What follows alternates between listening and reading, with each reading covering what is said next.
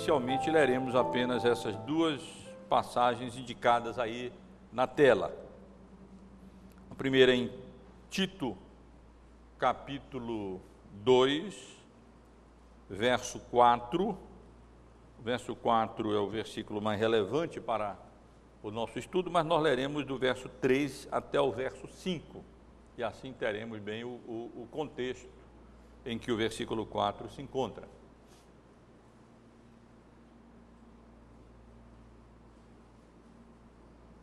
Tito 2, 3.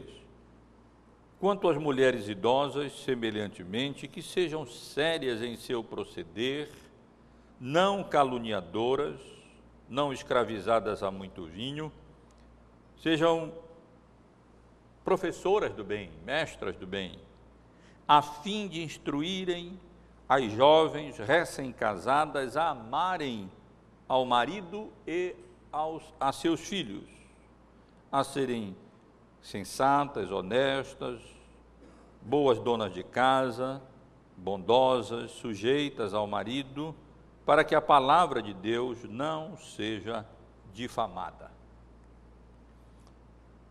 Ponto importante nessa passagem para o nosso estudo é a instrução de Paulo às mulheres crentes mais idosas, mais experientes, no sentido de ensinarem as esposas mais jovens a amarem ao marido e aos seus filhos.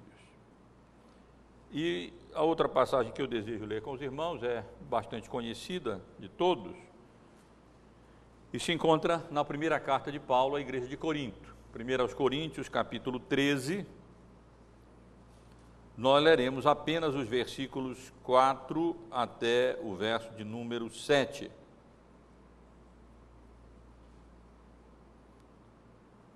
Os irmãos lembram como essa passagem se encontra nesse contexto dos dons espirituais, das, dos problemas que vinham ocorrendo na igreja de Corinto com relação a essa questão. E então o apóstolo Paulo passa a mostrar à igreja um caminho mais excelente do que esse caminho da, dos problemas que vinham ocorrendo com relação aos, à busca de dons espirituais. E aqui encontramos esse capítulo sobre o amor. E a partir do verso 4 até o verso 7, nós lemos assim: O amor é paciente, é benigno, o amor não arde em ciúmes, não se ufana, não se ensoberbece, não se conduz inconveniente, não procura os seus interesses, não se exaspera, não se ressente do mal. Não se alegra com a injustiça, mas regozija-se com a verdade. O amor, é, é, perdoe, tudo, tudo sofre, tudo crê, tudo espera, tudo suporta. Meus irmãos, como os irmãos sabem, há, meses estamos considerando o tema geral indicado aí no, no, na tela, estamos considerando o ensino bíblico sobre a família cristã. Entendemos que o assunto é da maior relevância, especialmente em virtude, como consequência dos dias difíceis que nós vivemos em que a família vem sendo assaltada por todos os lados, porquanto os conceitos que regem a sociedade é, não são aqueles que deveriam governar a nossa nosso entendimento, nosso conceito, a nossa compreensão sobre os diversos temas relacionados à família cristã. Apesar de vivermos num país dito cristão e considerado cristão, os irmãos sabem perfeitamente bem como na, na realidade é, não há, de modo geral, nenhuma intenção, ou muito menos esforço, de levar-se o, o pensamento cativo à obediência da vontade de Deus, revelada na Sua palavra. E o que nós temos procurado fazer, com a graça de Deus, é buscar orientação bíblica, procurar conhecer aquilo que a palavra de Deus nos ensina sobre essa questão, sobre esse assunto. Nos últimos domingos nós temos estudado sobre a criação de filhos, a paternidade, mas no sentido de é, pais e, e, mães nessa, nessa relação com os, os seus filhos. Nós já nós começamos essa sessão do estudo sobre, sobre a criação de filhos, é, procurando apresentar aos irmãos um pequeno esboço daquilo que poderíamos chamar de uma teologia da paternidade, ou teologia da criação de, de filhos, conforme encontrada no livro de Deuteronômio, nos capítulos 6 e 7 daquele livro. Depois, então, procurei ressaltar para os irmãos e irmãs as razões que, ao mesmo tempo, são incentivos para que os pais reconheçam-se como os reais responsáveis pela criação dos filhos. Essa responsabilidade Deus confere, repito, não às escolas, não às igrejas, não a outros parentes, mas Deus confere aos pais ou aqueles que têm a real tutela mesmo das crianças, dos filhos. E eu procurei aqui é, incentivar também os irmãos nesse sentido, na, no desempenho dessa responsabilidade que é nossa, chamando atenção para a natureza peculiar da relação entre pais e filhos, da autoridade, da afeição e das oportunidades que os pais têm é, para a criação dos seus filhos, que outros, outras pessoas e instituições não têm e por isso eles são os grandes, nós somos os grandes responsáveis pela criação dos nossos filhos. Posteriormente, é, antes de passarmos a considerar os deveres dos pais com relação aos seus filhos, consideramos aquilo que é um pré-requisito fundamental, essencial para sermos bem-sucedidos nesses deveres nossos para, com relação aos nossos filhos. Isto é, o cuidado de nós mesmos, o, o zelo pela nossa própria condição espiritual, o zelo pela nossa própria alma, é, aquilo que a Bíblia chama de piedade cristã, de amor, temor a Deus, sem isso, como procurei ressaltar, é muito difícil sermos bem-sucedidos nessa tarefa de criação dos nossos filhos. É absolutamente indispensável que nós, pais, ao Senhor, sinceramente, conforme o modelo bíblico, e procuremos sinceramente, com a graça de Deus, é,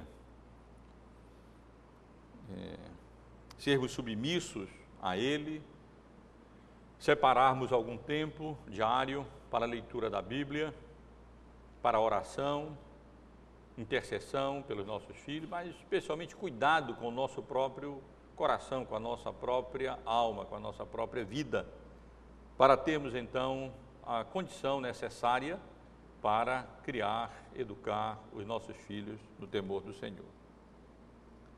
E no domingo passado nós começamos a considerar aqueles deveres gerais é, dos pais para com os filhos. E comecei considerando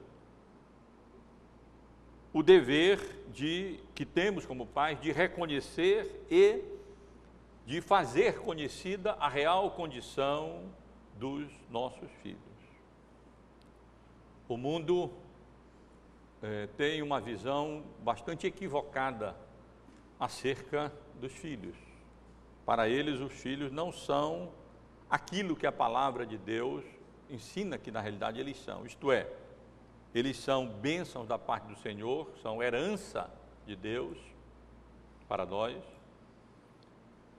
Ao mesmo tempo, eles são herdeiros do pecado, da culpa, eles não são inocentes como é, se pensa, eles são pecadores, eles já nascem com essa natureza pervertida, corrompida, inclinada para o erro, para o mal, para o pecado.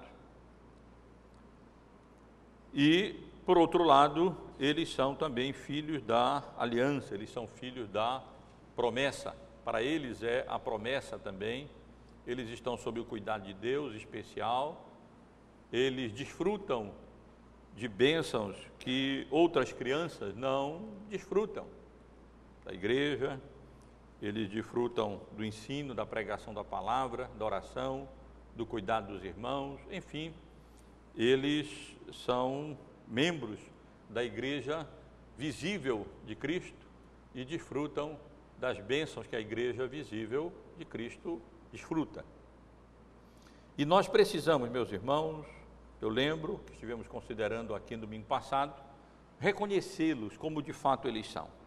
Bênçãos de Deus, herdeiro do pecado e filhos da aliança.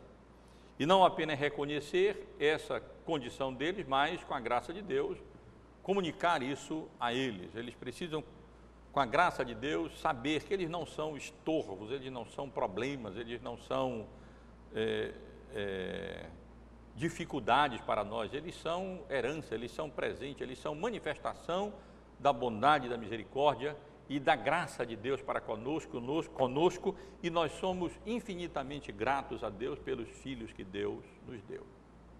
Apesar de reconhecermos a pecaminosidade deles como nossa, a nossa também, e não termos essa visão romântica acerca da condição deles, mas uma, condição, uma visão real do estado em que eles se encontram, que é exatamente o mesmo estado em que nós nos encontramos como criaturas, criaturas pecaminosas, mas pela misericórdia e graça de Deus, redimidas, perdoadas. E hoje, meus irmãos, eu quero é, avançar, considerando, com, é, avançando, avançar nessa consideração é, dos nossos deveres gerais como pais para com os nossos filhos, considerando com os irmãos aquilo que seria, aquilo que é um, um, um dever básico, fundamental. Por isso, logo após esse reconhecimento, essa, esse dever geral de reconhecer e tornar conhecida a condição deles, nós temos o dever de amar os nossos filhos. Deus permitir, nos domingos que, nos próximos domingos estaremos considerando outros deveres. Eu não pretendo tratar um por um só, não, apesar de, de no domingo passado ter considerado apenas o primeiro e nesse domingo apenas estaremos considerando o segundo, amá-los, mas eu não pretendo considerar um por um, nós, nós estaremos agrupando alguns desses deveres, pelo menos eu pretendo fazer isso. Mas dentre esses deveres gerais estão o primeiro que consideramos, que eu acabei de rever, amá-los, orar por eles e com eles, dar bons exemplos, ensiná-los, corrigi-los, é, encorajá-los na vida cristã. E hoje quero considerar com os irmãos é, exatamente esse dever de amar os filhos que Deus graciosamente nos concedeu pela sua misericórdia, pelo seu amor. E eu quero começar eh, enfatizando, meus irmãos, a importância e a relevância desse dever nosso para com os nossos filhos, esse dever de amar as, as nossas crianças, amar os filhos que Deus nos deu. Sugiro até que esse é um dever mais importante que outros deveres, como por exemplo a instrução e a correção dos filhos. É verdade que a instrução dos filhos é importantíssima, não há como, como exagerar na importância de instruirmos os nossos filhos no temor do Senhor. Corrigi-los é extremamente importante. Ai dos pais e das crianças, dos filhos que não forem corrigidos, que não forem disciplinados. Mas eu sugiro que, por mais importantes que estes outros deveres sejam, o amor que nós devemos ter pelos nossos filhos e demonstrar pelos nossos filhos é um dever mais importante ainda. Nossos filhos precisam saber, perceber, reconhecer que eles de fato são amados por nós, que é, eles têm assegurado o, o nosso amor.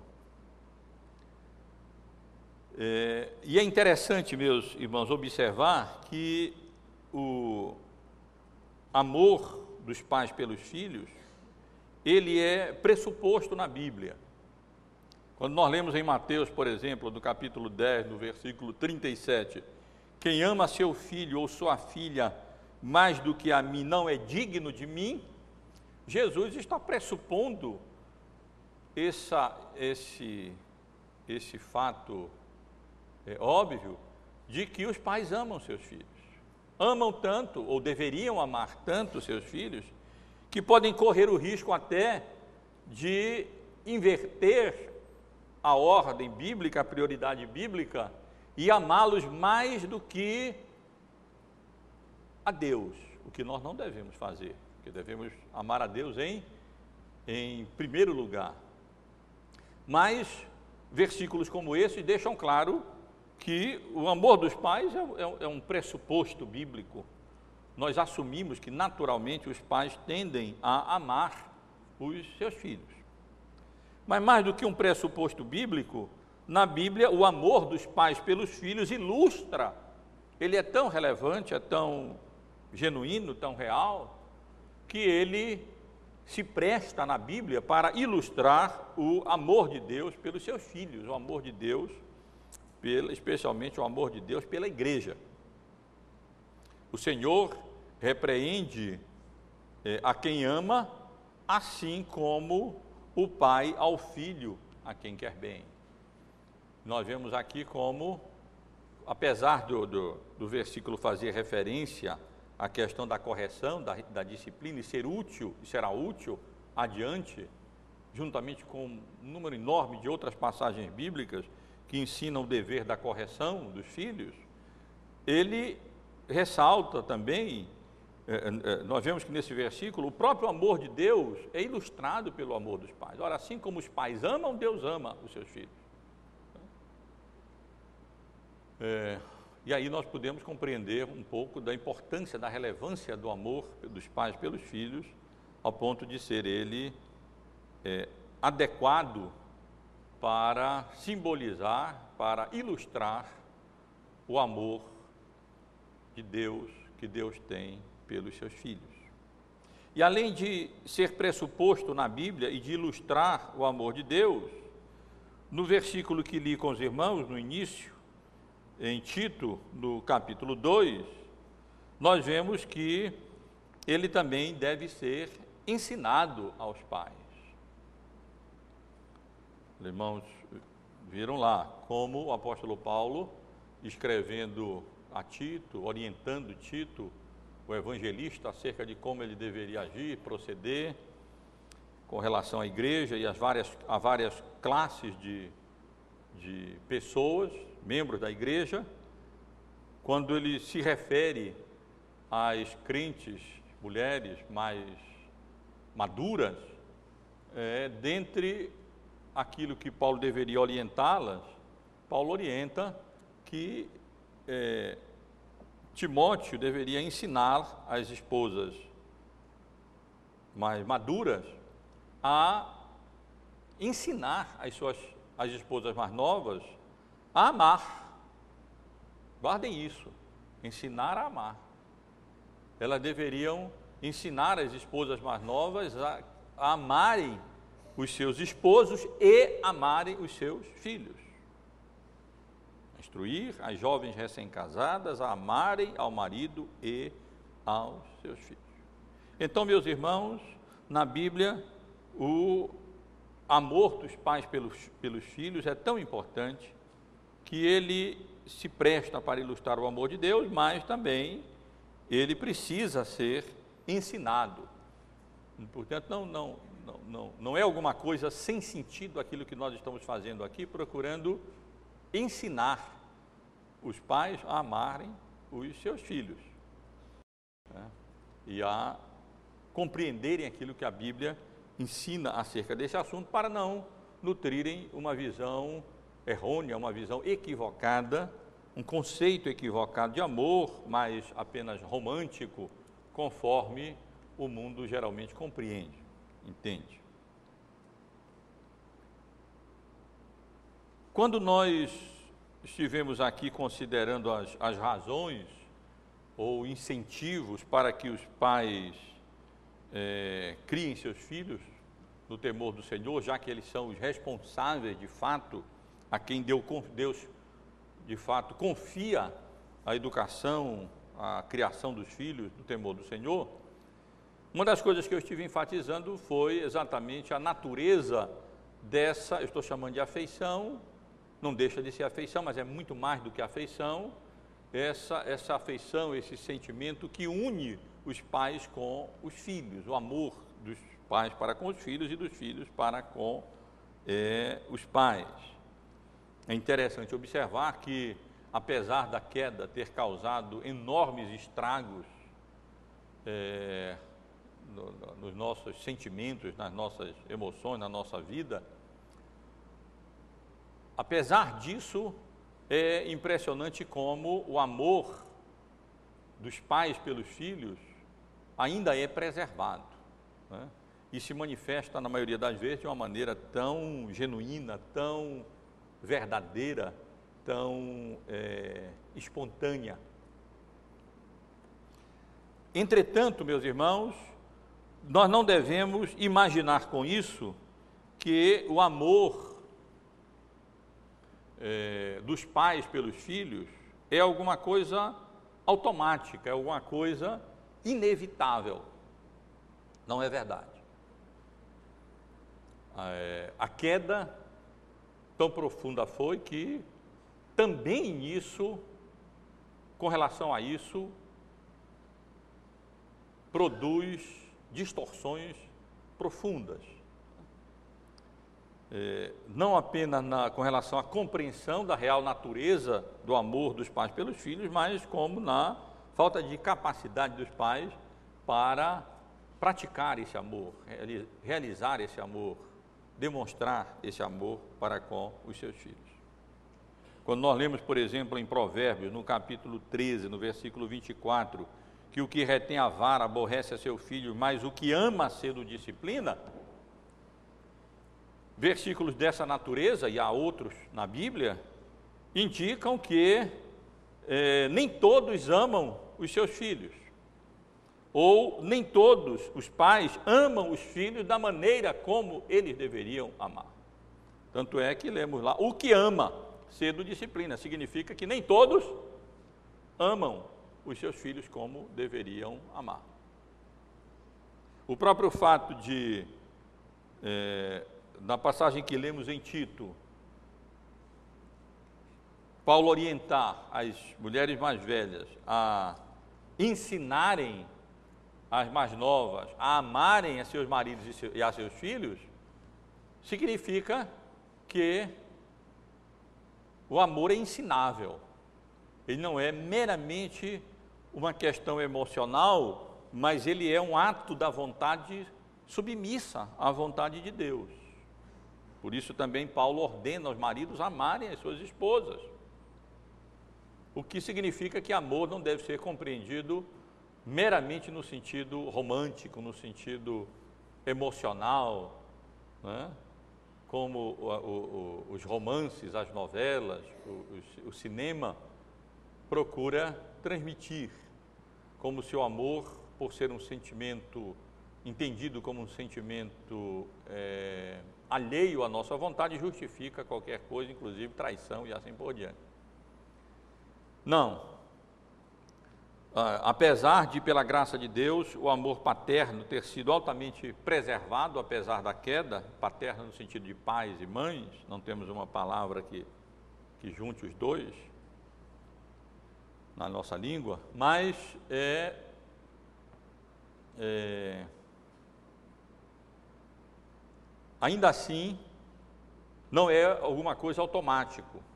O amor precisa ser aprendido, o amor precisa ser ensinado, o amor precisa ser é, praticado. Esta é uma implicação de passagens bíblicas como essas aqui eu acabei de me referir. É preciso, não, não podemos assumir que, não, nós, nós amamos nossos filhos simplesmente porque somos pais deles. Ou que estamos amando como nós deveríamos amar simplesmente porque estão, estamos nessa condição de pais biológicos dos nossos filhos. Não é verdade.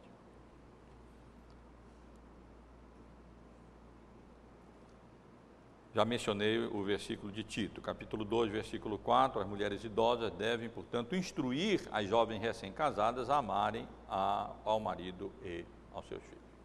Então, eh, o amor precisa ser, dos pais pelos filhos, precisa ser compreendido. Nós devemos ir à Bíblia e então, ao invés de sermos insensatos, nécios, remimos o tempo e procurarmos compreender qual é a vontade do Senhor também no que diz respeito ao relacionamento para com os nossos filhos, quanto ao amor que nós devemos a eles como não só privilégio, mas como uma responsabilidade nossa também. E assim sendo, irmãos, também no que diz respeito a essa questão do amor é, dos pais para com os filhos, nós precisamos compreender o conceito bíblico de amor, para não cairmos no risco de nutrirmos conceitos equivocados de amor para com os filhos, como nós vemos a todo momento ao nosso derredor. Pessoas, alguns pais pensam que amar os filhos significa nunca contrariá-los, significa dar a eles tudo aquilo que eles querem, é, e assim por diante. Quando a, quando a Bíblia não nos ensina que amar os filhos significa isso. Então devemos, com a graça de Deus, fugir dessas ideias é, mundanas com relação à natureza genuína, a natureza do amor verdadeiro, do amor genuíno, seja dos maridos pelas esposas, das esposas aos maridos, dos pais pelos filhos, dos filhos pelos pais e assim por diante. Um dos grandes riscos é é, sustentar a noção equivocada de que amor é mero sentimento, de que amor é mera emoção. Se assim fosse, Deus não ordenaria que os maridos amassem as suas esposas, nem que as mulheres mais velhas ensinassem as mais novas a amar aos seus maridos e os seus filhos. E é interessante, irmãos, quando nós nos damos ao trabalho de investigar a Bíblia para ver aquilo que a Bíblia nos ensina com relação a, ao amor dos pais pelos filhos. E quando nós vamos é, estudar aquilo que a Bíblia nos ensina sobre esse assunto, nós vamos descobrir que amor na Bíblia é definido em termos práticos, nós vamos verificar, e mais ainda, interessante, amor na Bíblia é definido em termos da posição da pessoa, se superior ou inferior. Por favor, não entendam mal, eu estou utilizando um termo utilizado na nossa confissão de fé, no nosso catecismo maior, eu até trouxe que eu quero fazer uma referência. Mas quando eu falo a superior, eu estou me referindo a alguém que Deus coloca em uma posição é, de autoridade com relação a outras pessoas. Por exemplo, as autoridades civis estão, são superiores no sentido em que elas estão colocadas por Deus em uma posição de autoridade com relação a nós, povo, cidadãos. Os, os, maridos estão colocados em uma posição de autoridade com relação às suas esposas, porque eles são os, o cabeça os cabeças da família. As autoridades eclesiásticas também, os presbíteros, os diáconos, são autoridades sobre a congregação. Nesse sentido, podem ser chamados legitimamente de superiores, não porque sejam essencialmente, intrinsecamente melhores ou superiores do que os outros, mas em, em virtude da função em que Deus os coloca. Assim como os inferiores são aqueles que são colocados nessa função de, é, de submissão e, e, e, às, àqueles que são superiores. E é interessante, meus irmãos, que a Bíblia define e enfatiza diferentemente o amor quando se refere aos superiores para com os inferiores e inferiores para com os superiores. Se não vejamos, quando o amor, quando a Bíblia se refere a amor dos inferiores para com os superiores, ela enfatiza a obediência e a submissão. Essa é uma marca, uma característica do amor dos inferiores pelos superiores. Eles obedecem aos superiores, eles se submetem aos superiores. Por exemplo, é, nós somos inferiores com relação a Deus e nós somos orientados, ensinados, que o amor nosso inferiores para com Deus, esse superior em todos os sentidos, em essência e tudo mais, e não apenas em função, é, esse nosso amor para com Deus é definido em termos de obediência. Eu já citei esses versículos de João, mas não custa é, rememorar. No capítulo 2, nos versículos 3 a 5, ora, sabemos que temos conhecido, o temos conhecido, isto é, a Deus, por isso, se guardamos os seus mandamentos. Aquele que diz eu o conheço e não guarda os seus mandamentos é mentiroso e nele não está a verdade especialmente o verso 5. Entre, é, aquele, entretanto, que guarda a sua palavra, nele verdadeiramente tem sido aperfeiçoado o amor de Deus. Não é uma passagem isolada na carta de João. No capítulo 5, no versículo 3, nós lemos: Porque este é o amor de Deus, que guardemos os seus mandamentos. Nisso consiste o amor a Deus, essa é a ideia. O genitivo se presta, pode ser é, é, é, subjetivo, acusativo, ele pode se referir, como no caso aqui, a amor é, nosso por Deus. E o amor a Deus é, consiste exatamente nisso, em que obedeçamos, em que guardamos os seus mandamentos. Os irmãos percebem? Como o amor de nosso para com Deus, de inferiores para com Deus, ele é definido em termos de obediência. Quem ama, obedece. Esse é o princípio. A mesma coisa ocorre em Tito, no capítulo 2, e em Efésios, no capítulo 5, no versículo 22. Eu tenho chamado a atenção da passagem que nós encontramos em Tito, especialmente porque ela recomenda que os, as esposas aprendam a amar os seus maridos aos seus filhos. Mas no versículo seguinte, o versículo 5, esse amor pelos maridos é definido em termos de sujeição ao marido, a fim de instruírem as jovens recém-casadas a amarem ao marido e a seus filhos, a serem sensatas, honestas, boas donas de casa, bondosas, sujeitas ao marido. Percebam a relação entre amor da esposa pelo marido com a sujeição. E os irmãos sabem, conhecem muito bem, que em Efésios, é, a passagem clássica com relação ao papel da, da esposa e dos, das esposas e dos maridos, é, Paulo enfatiza exatamente esse aspecto. As mulheres sejam submissas a seus próprios maridos como ao Senhor, e assim por diante. Então, quando nós pensamos, como já estivemos considerando aqui, a relação dos filhos para com os pais, já estudamos isso, é, os pais, os filhos honram aos seus pais, e, e manifestam amor pelos seus pais, especialmente quando eles são submissos e obedientes aos seus pais. Mesma coisa conosco em relação a Deus, a mesma coisa da esposa com relação aos maridos. É uma característica do amor de inferiores para com os superiores, a submissão e a, a, a obediência.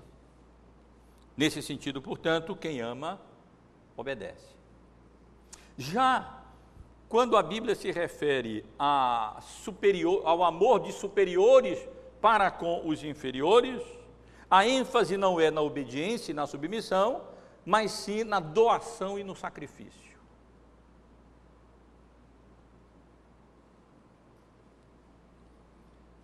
Vemos isso de forma semelhante é, com relação ao amor de Deus para conosco. Quem não conhece João 3,16, porque Deus amou o mundo de tal ordem, de, de, de tal natureza, Deus amou o mundo é, com amor de tamanha qualidade e intensidade, ou seja, de tal maneira que deu o seu Filho unigênito para que ele encarnasse, para que ele fosse morto em nosso lugar na cruz e assim expiasse a culpa dos nossos pecados. Ou seja, a, a evidência do amor do superior, dos superiores que é Deus para conosco, é que Ele deu o seu Filho, isto é, é a doação, é o sacrifício do próprio Senhor Jesus para conosco, como manifestação suprema do, de amor para com o seu povo. E a mesma, exatamente a mesma coisa ocorre com relação aos maridos, o amor dos maridos para com as suas esposas. Na passagem clássica sobre esse assunto, lá em Efésios, no capítulo 5, nós vemos claramente essa relação. Maridos, amai vossas mulheres, como também Cristo amou a igreja e a si mesmo se entregou por ela. Então, percebam bem, quando queremos compreender melhor a natureza do amor dos pais pelos filhos, dos filhos pelos pais, é diferente. Os filhos demonstram obediência pelos pais ao serem submissos e obedientes a eles.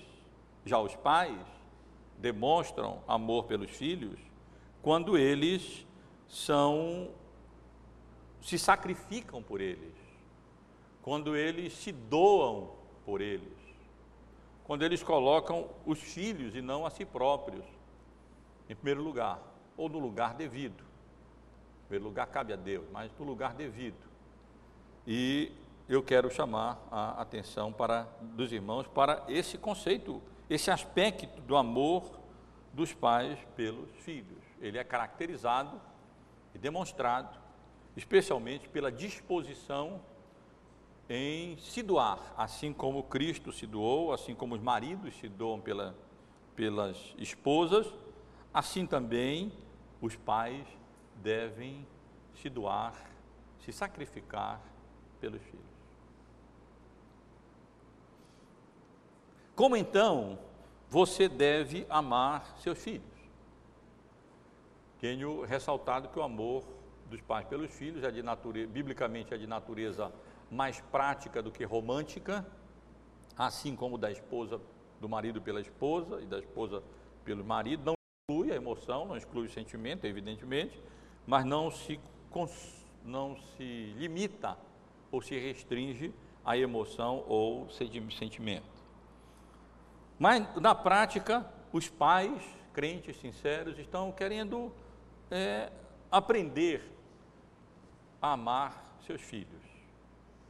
E como é então que nós devemos amar os nossos filhos? Graças a Deus, meus irmãos, que Deus não nos deixou nas trevas, Ele não nos deixou no escuro, Ele não nos deixou entregue ao uso da nossa própria razão caída, mas Ele, é, na Sua própria palavra, de maneira muito prática, define o amor apresentando as qualidades do amor. É verdade que Paulo faz isso, em primeiro lugar, ali na, na passagem que lemos em 1 Coríntios 13, versos 4, 4 a 7, nesse contexto do, da soberba, do orgulho, da vaidade que estava acontecendo na igreja de Corinto em virtude dos dons espirituais. Então, é verdade que em primeira mão, em primeiro lugar, Paulo tem em mente ali essa, essa questão. Mas ninguém duvida que a descrição de amor que o apóstolo Paulo apresenta em 1 Coríntios 13 deve ser restringida apenas a esse contexto. Todos nós entendemos, de modo geral, que a Bíblia, que essa passagem ilustra o, o, o agape, o amor genuíno, o amor, características do amor bíblico, tanto da esposa pelo marido, do marido pela esposa, é, do amor é, dos pais pelos filhos e assim por diante. E eu quero lembrar os irmãos dessa passagem e apenas procurar, com uma, uma, uma afirmativa ou outra, elucidar um pouco o significado desses, dessas afirmativas aqui, dessas características que aqui o apóstolo Paulo apresenta do amor no sentido bíblico. O amor é paciente, é benigno. Vejam que o primeiro apóstolo Paulo utiliza duas, duas afirmativas positivas, depois algumas negativas, depois ele volta para as positivas. O amor é paciente, é benigno. Aí ele vai para as negativas. O amor não arde em ciúmes, o amor não se ufana, não se ensoberbece, não se conduz inconvenientemente, não procura os seus interesses, não se exaspera, não se ressente do mal. E positivamente, tudo sofre, oh, perdoe, não se alegra com a justiça, mas regozija-se com a verdade. Tudo sofre, tudo crê, tudo espera, tudo suporta.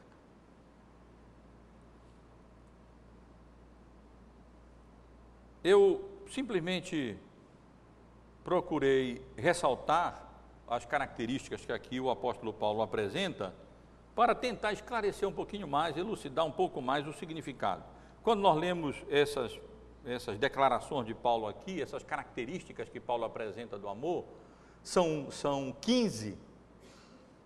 É, se eu fosse tentar explicar em detalhes cada uma delas, a gente ia demorar muito mas cabe pelo menos uma, uma, uma palavra de esclarecimento. Eu coloquei aqui alguns termos, o termo grego que o apóstolo Paulo utiliza no original, só para mim, viu? Claro. É que é pra, eu, eu, com o termo aqui, eu me lembro, eu, eu, posso lembrar e com clareza na minha mente é, sobre o significado da palavra para poder explicar e elucidar um pouquinho mais é, para os irmãos. Então, quando nós pensamos em, em, amor dos pais pelos filhos, à luz de termos, de maneira muito prática, de, de 1 Coríntios capítulo 13, esse grande capítulo do amor, é, Paulo nos ensina, pense agora, vamos aplicar esse texto a pais para com seus filhos, que o amor é dos pais pelos filhos, ele é ou ele deve ser paciente, isto é, ele deve sempre ser longânimo. A palavra grega dá essa ideia de longo ânimo, mesmo, como no português, de, é, de, de, de, de, uma, uma paciência, uma disposição para sofrer afrontas, né? e sofrer coisas que não gostaria de sofrer. Os pais devem ter essa paciência para isso. Nós vamos estudar os outros assuntos, e ninguém imagine aqui que eu estou sugerindo que os, os pais devem estar aí, os filhos devem, batem nos pais e os pais pacientemente vão ficar olhando os filhos baterem nos pais ou, ou, ou, ou ofenderem seus pais sem fazerem nada. É claro que eu não estou ensinando isso e, e depois nós vamos considerar os outros lados da correção e assim por diante. Mas isso não, não diminui o fato de que nós, como pais, devemos ser pacientes para com os erros dos nossos filhos, as faltas dos nossos filhos. Somos pecadores, nós gostaríamos Queremos que Deus seja paciente com as nossas faltas, nós queremos que os outros sejam pacientes com as nossas faltas. É claro que nós temos que ter longo ânimo, paciência para com as faltas dos nossos filhos. O amor é benigno. A Bíblia utiliza especialmente duas palavras gregas para expressar essa bondade, essa benignidade. E a palavra aqui utilizada dá a ideia de, da, da, de, de, de a procura eh, terna, essa palavra tem essa conotação de, de, gentileza, de gentileza, de ternura, de afeição, da, com o propósito de, de satisfazer as necessidades e, de, e, e para o bem daquelas pessoas. Deus nos ama nesse sentido, a Bíblia ensina e utiliza também essa palavra mesmo, exatamente para denotar esse, essa, esse carinho que Deus tem para conosco e essa disponibilidade dele para fazer o nosso bem. Seria bom, interessante ressaltar logo que todas essas expressões aqui utilizadas estão num tempo verbal da língua grega que dá, transmite a ideia de uma ação constante, uma ação contínua, uma ação repetitiva. Portanto, podemos sempre traduzir cada uma delas, embora nem sempre eu tenha colocado aqui, como sempre, ou, ou, ou, ou constantemente, porque não é tão difícil ser um pouquinho paciente uma vez, né? O difícil é ser paciente sempre, é exercitar continuamente a paciência. Não é tão difícil ser benigno ocasionalmente, mas ser sempre benigno, essa é a ideia em tudo aquilo, todas essas afirmativas. O amor não arde em ciúmes, e aqui a, a, a Bíblia utiliza uma palavra que significa não apenas ciúme, mas significa também zelo, positivamente ou negativamente. A mesma palavra é usada. É possível ter um zelo de Deus positivo ou ter um zelo equivocado, exagerado, extrapolar no zelo. E os pais precisam ter cuidado com relação aos seus filhos para não extrapolarem no, no que diz respeito ao zelo pelos seus filhos. Devemos ser zelosos, extremamente zelosos, mas nós devemos, é, podemos extrapolar nesse zelo e ele passa a se, ser confundido com ciúme até é, com relação aos, aos nossos filhos. O amor não se ufana, não vive se vangloriando, não vive se é, gabando. O termo seguinte está bem relacionado a esse. Não se ensoberbece, não se caracteriza pela arrogância, não é marcado pela presunção. Isso, essa atitude dificulta em muito a criação dos nossos filhos pais arrogantes, pais soberbos, pais vangloriosos, que se colocam numa posição é, de autoridade superior àquela autoridade que Deus, na realidade, deu e reivindicam não apenas não obediência legítima, mas tratam os filhos como se fossem escravos ou, ou coisa parecida. Não se conduz inconvenientemente, é um termo bem geral, mas transmite a ideia de que o amor verdadeiro não costuma se comportar de maneira inadequada, de maneira errada, de maneira ilegítima, de maneira imprópria, ah, de maneira até vergonhosa. Os filhos são podem ser ofendidos. Lembre que quando Paulo exorta os pais a, a, a criarem seus filhos na disciplina e na demonstração do Senhor, se apressa a chamar atenção para os pais, especialmente os, os pais homens, a não provocarem seus filhos é, a ira. E às vezes os pais, na conduta inconveniente para com os filhos, não são só os filhos que se conduzem inconveniente, inconvenientemente para com os pais, nós pais podemos nos conduzir inconveniente para com os filhos, não reconhecendo o nosso papel e o nosso lugar devido. Nós não somos donos dos nossos filhos, Deus nos confiou os filhos para criá-los para Ele. Ele nos deu para adotar esses seus filhos e criá-los para Ele, é, para a promoção do seu reino, como filhos da aliança e para o louvor, honra e glória do seu nome. Tem que ser só ligeiro, não posso me deter. É, não procura os seus interesses, isto é, não é egoísta, não se concentra em si próprio, não, não se coloca em primeiro lugar. Acabei de ver com os irmãos que uma das características do amor dos superiores para com os inferiores é exatamente o fato de da doação, do sacrifício, é, de, de procurar o bem dos filhos. Eu deveria ter lido quando estava considerando esse assunto, mas posso, posso ler agora a nossa, o nosso catecismo maior, na pergunta, na resposta de número 127, qual é a honra que os inferiores devem aos superiores, entre os vários aspectos aqui mencionados,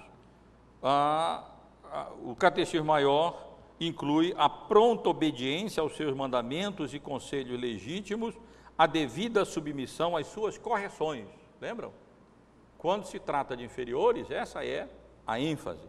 Já quando o Catecismo Maior responde à pergunta que se exige dos superiores para com os inferiores, nós lemos que eles devem amar os seus inferiores, orar por eles e os abençoarem.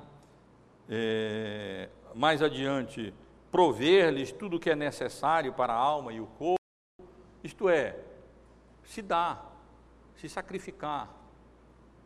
a, a função a evidência do amor dos superiores para com os inferiores é exatamente é, é, os pais não estão ali para serem servidos pelos filhos. Os pais estão, são colocados para servir no bom sentido os filhos. Claro que com as ressalvas devidas. Os pais não estão aí para satisfazer todas as necessidades dos filhos. E os filhos não podem, de maneira nenhuma, pensar: bom, meu pai está aí para me servir, minha mãe. Então, só é, explorar os pais nesse sentido. É claro que não.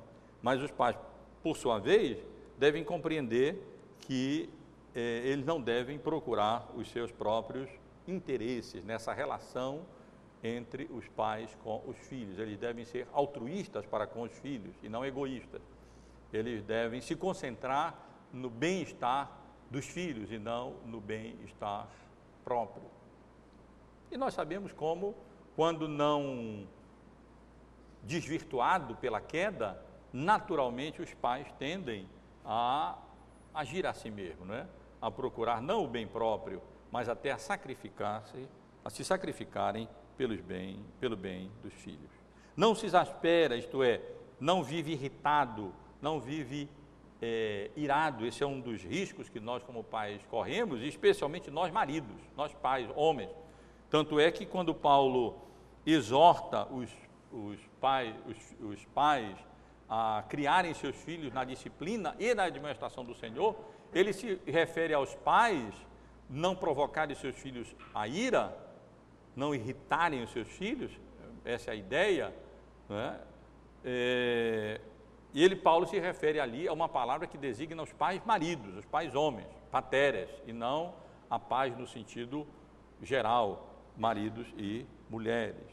Com a graça de Deus, devemos não nos exasperar, não nos irritar, não nos irar nessa relação com os nossos filhos, se quisermos demonstrar amor por eles. Para alguns é mais, isso é mais fácil, para outros isso é mais difícil, como qualquer um dos, desses outros, dessas outras orientações, mas isso, com a graça de Deus, nós devemos perseguir. Não se ressente do mal. A ideia aqui é de não considerar as ações dos outros como sendo necessariamente negativas, ruins, é, mais, errôneas, erradas. Né? Com relação aos nossos filhos também, não, julgo, não avaliar que as, as ações deles é, são ruins. Não. Devemos pressupor que elas não são ruins. Quando forem, deverão ser identificadas, quando houver razão para isso, e corrigidas. Mas não devemos suspeitar dos nossos filhos como sempre eles tivessem fazendo coisas que são é, ruins, a não ser que ele dê razão para isso, né? Se não der, não tem porquê nós pensarmos sempre negativamente das suas ações, com relação às suas ações. Não se alegra com a injustiça, e aí vem a parte positiva, mas regozija-se com a verdade. Podemos incluir aqui, porque nós temos, na verdade, dois aspectos, claro, de, um só, de uma só característica. O amor ele não se alegra com a injustiça, ele não tem nada a ver com a injustiça, ele foge da injustiça, pelo contrário, ele se apega à verdade, ele se une, essa é a ideia do termo grego, à verdade, na, ele se une em alegria com a verdade, ele, ele compartilha da alegria pelo que, por tudo aquilo que a verdade representa. Esse é um cuidado que importante que nós devemos ter no que diz respeito ao amor pelos nossos filhos. É, nós, o cuidado de não sermos injustos para com eles. Deus nos colocou numa posição praticamente de é, é, é, uma, é uma autocracia com relação aos nossos filhos. Nós temos poderes com relação aos filhos que ninguém tem. O maior, acho que o maior ditador desse mundo não tem o poder conferido aos pais com relação aos seus filhos, como eu já ressaltei aqui para os irmãos. E eh, nós somos executivo, legislativo, judiciário para eles, né? nós fazemos, nós damos as leis na, na casa e nós julgamos, e nós temos cuidado para não sermos injustos no nosso, no nosso relacionamento para com os nossos filhos. Nós temos muitos poderes para com eles e devemos zelar para que não exerçamos esses poderes de forma injusta. É muito ruim nós sermos injustiçados. Por exemplo, os irmãos sabem bem, né? Um, um, um dos filhos encrencando com o outro. E a gente, às vezes, só vê um lado da encrenca e tende a, pode injustamente eh, disciplinar um, quando na verdade quem estava provocando era o outro. Né? E, e, um foi injustiçado. Isso aí, todos nós. É um exemplo até relativamente tolo do cotidiano, mas eh, a injustiça é ruim de ser suportada, é terrível. Um dos atributos de Deus é a justiça. A manifestação da sua justiça em Apocalipse é louvada, é cantada. Nós aguardamos o momento em que Deus manifestará a sua justiça, recompensando os justos e, e condenando os ímpios. E nós devemos ter todo cuidado no sentido de não praticarmos a injustiça, mas a verdade para com eles. O tudo sofre. O grego utiliza aqui uma palavra para relacionada a telhado. Telhado. O que, é que tem a ver o amor tudo sofre com telhado? A ideia é que encobre, o amor encobre. Não encobre negativamente, é claro, mas o amor não precisa ficar propalando as faltas daquele que nós amamos. Pelo contrário, nós, nós até, até nos empenhamos em ocultar, no bom sentido, as suas faltas, passar por cima. No, no bom sentido, eu quero ressaltar isso, porque os pais, é claro, precisam disciplinar seus filhos e tudo, e nós chamaremos atenção para isso posteriormente. Mas é, tudo sofre nesse sentido de, de, de, de encobrir é, as faltas dos filhos. Tudo crê, isto é, costuma dar crédito aos filhos, ter confiança neles, evidentemente quando não há razão para desconfiar. Tudo crê. Os pais que não dão crédito aos seus filhos, não confiam nos seus filhos, é, isso, isso não vai ser bom para os seus filhos. Eles saberem que não têm a confiança dos seus pais. Evidentemente que eles precisam conquistar essa confiança, não é? ou podem provocar a desconfiança dos seus pais. Mas temos que ter o cuidado de não ser é, é, incrédulos com relação aos nossos filhos, a não confiarmos nos nossos filhos. Tudo espera, isto é, o amor exercita a expectativa com relação às ações futuras. Trata-se de uma confiança esperançosa com nossos filhos. Essa ideia de que, não, esse menino não tem jeito, não é? É o contrário da ideia aqui expressa. Não tem jeito sim, com a graça de Deus tem jeito sim. É, por mais por mais difícil que seja, por mais é, que, que, signifique crer contra a esperança, é? As evidências, mas é, o amor tudo espera, quer dizer, o amor tem essa expectativa positiva é, com relação aos a pessoa amada. E finalmente o amor tudo suporta, no sentido de perseverar firme sempre em situações é, difíceis, de não desistir, de aguentar calmamente, calma, calmamente as afrontas. Meus irmãos, eu sugiro que uma leitura dessa passagem, é, refletindo acerca dessas características do amor, aplicadas a nós como pais com relação aos nossos filhos tem muito a nos ensinar.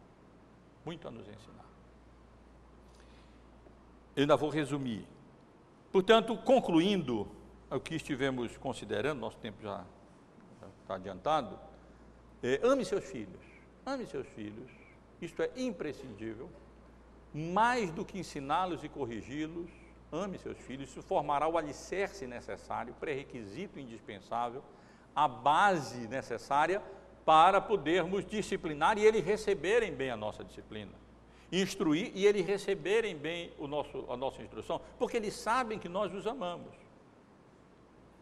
E procure manifestar isso, expressar isso, andando com eles, estando, lembrem de Deuteronômio capítulo 6, andando com seus filhos, no caminho, assentados, ao, de, ao deitar, ao levantar, eu, eu, eu, duvido que quem ama não queira estar junto, que não se interesse pela, pelas coisas da pessoa amada. Já pensou um, um, um noivo é, que ama a esposa, mas ele não, não, não quer estar na companhia da, da, da noiva, não quer na, na companhia da noiva, prefere a companhia dos amigos do que a companhia da noiva? É estranho esse, esse amor. Quem ama quer estar junto, quem ama quer compartilhar a presença da pessoa amada, faça isso com relação aos seus filhos, ame seus filhos, demonstre o seu amor por eles, esteja junto a eles, mostre que, na verdade, as, as pessoas com quem você mais gosta de estar nessa vida e com quem mais você gosta de, de, de, de compartilhar as suas alegrias, as suas tristezas, é exatamente com a sua esposa, no caso do marido, seu esposo, no caso da esposa, e com os seus filhos. Faça isso. Se você não fizer isso, dificilmente você vai ser bem sucedido no que diz respeito aos outros deveres que nós estaremos considerando a partir do domingo que vem. Isso é muito relevante, é muito importante. Repito, dificilmente você terá sucesso com relação aos outros deveres, ensinar, corrigir, encorajar, orar, se não demonstrar amor pelos seus filhos no conceito bíblico, concreto, prático, como nós estivemos considerando aqui. Podemos resumir aqueles 20, oh, perdoe, aqueles 15, aquelas 15 características ou propriedades do amor no conceito bíblico, já que vários tratam de um assunto relacionado ao outro, talvez com essas sete qualidades aqui: verdade, justiça, humildade, abnegação, confiança, paciência e perseverança. Reflita um pouco sobre as implicações dessas qualidades que nada mais são do que uma dessas que Paulo nos apresenta no que diz respeito ao seu amor pelos seus filhos. Verdade, a base tem que ser na verdade, a verdade da palavra de Deus, a verdade do relacionamento para com eles, dele para conosco, nós temos compromisso com a verdade. Justiça, não seja injusto para com os seus filhos. Uma pessoa lá fora, um criminoso, teoricamente, pressuposto, um réu, tem direito a um julgamento justo, tem direito a apresentar sua defesa, tem direito a apresentar testemunhas de defesa. Como é que os nossos filhos não têm direito a ser ouvidos e a se explicarem de tal maneira que nós não venhamos a ser injustos para com eles? Seja humilde no seu relacionamento com seus filhos, não se coloque em uma posição de, de arrogância e de soberba na autoridade que Deus lhe deu, que distancie os seus filhos de você e que faça com que ele não tenha coragem de lhe procurar para tratar de problemas é, sérios que ele venha enfrentar na sua vida e venha procurar outras pessoas que não você, por favor, não faça isso. Tenha muito cuidado com relação. Vejam quantos termos Paulo utiliza para condenar essa atitude é, exageradamente arrogante, soberba, presunçosa, pretensiosa, dos pais que, se, que podem se colocar numa posição que nem parece pai. Os filhos não têm, não têm a intimidade, não, não, não têm o direito de brincar, não têm o direito de chegar a eles. E, portanto, no momento de necessidade, e, e de dificuldade, de problemas pelos quais eles venham passar, eles vão ter receio, mais medo de procurar você do que outra coisa, tal a, a sua a, a, a posição em que exageradamente autoritária em que você se coloca para com ele. Não faça isso. É claro que nós temos autoridade para com eles, ela terá que ser imposta quando necessária, mas essa autoridade não precisa se degenerar em presunção, em arrogância, em soberba ou coisa dessa natureza. Isso só fará afastar os nossos filhos de nós. É, seja confiante com relação a seus filhos, confie neles. É claro que aonde eles não, não merecem é, não, não fazem pelo que ser confiados, então dão razões para isso, você conversa com eles e mostra isso. Não, você não, não pode confiar, você não tem por que se, se é, é, não gostar, da, da, ficar contrariado com a desconfiança, porque veja só o que você fez.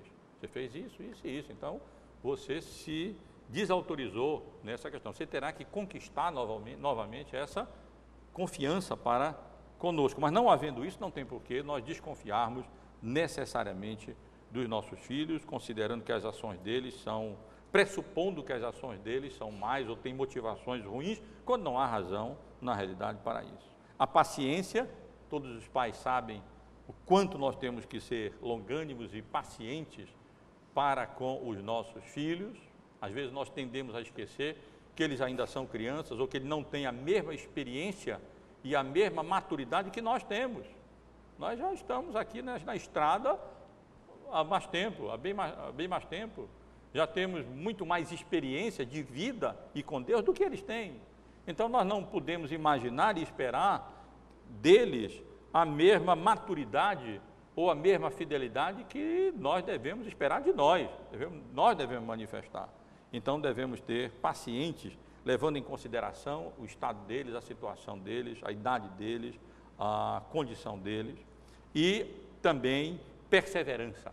As passagens sempre enfatizam isso, a necessidade de, de perseverar, de, de suportar, de ir avante, de não desistir, de ser, sermos constantes nesse sentido. Como eu mencionei, o próprio tempo verbal aqui, grego, ele ressalta essa ideia de constância, de perseverança, de insistência, de continuidade da, das ações. E, e, e os, os, pais devem saber disso. Você disser, não faça isso. Um dia, e disciplina. Não faça isso. No outro dia, e disciplina. No terceiro dia, ele faz a mesma coisa, você não faz nada. É a mesma coisa que diz, olha, tente, tem, continue insistindo que você consegue. O erro. É, nós estamos ensinando erroneamente os nossos filhos. Isso, é, isso ocorre com tanta frequência, meus irmãos, porque não é fácil nós perseverarmos, não é fácil nós insistirmos, requer de nós é, atenção, requer de nós é, paciência, requer de nós determinação, cuidado, é, para continuarmos e perseverar. Evidentemente que outros deveres são necessários, além desse que eu estou considerando hoje aqui com os irmãos. Mas quero ressaltar esse, concluir ressaltando esse fato.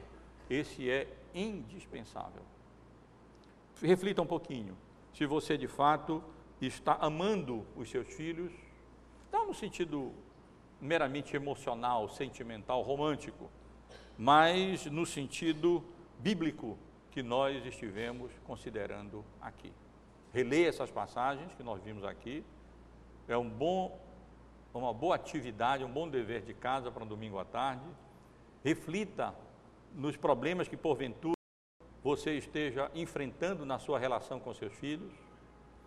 E pense um pouquinho se de fato, à luz dessas características que o apóstolo Paulo apresenta, desses atributos bíblicos do amor, você tem amado os seus filhos.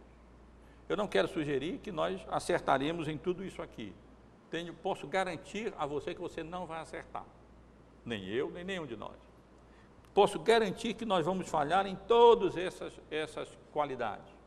Mas quero garantir também que, se com a graça de Deus nós estivermos sinceramente procurando, entre as outras coisas que estivermos, ainda consideraremos, amar nossos filhos e demonstrar isso a eles, biblicamente, teremos enorme possibilidade, com a graça de Deus, de que eles aceitem as outras, os outros deveres que Deus nos confiou com relação à criação deles no temor do Senhor, na disciplina e na demonstração do Senhor, incluindo a instrução e a correção.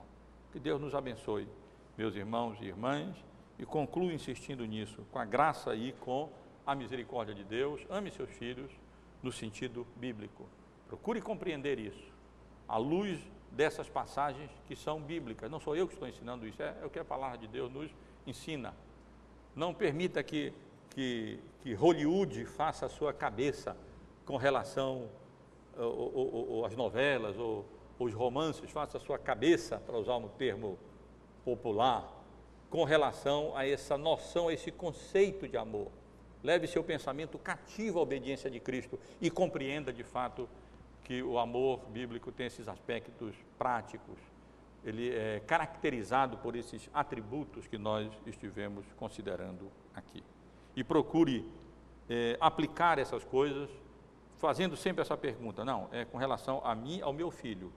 O que é que isso significa e como é que está a minha relação com eles no que diz respeito a esses aspectos tão enfatizados ali: verdade, justiça, humildade, abnegação, confiança, paciência e perseverança.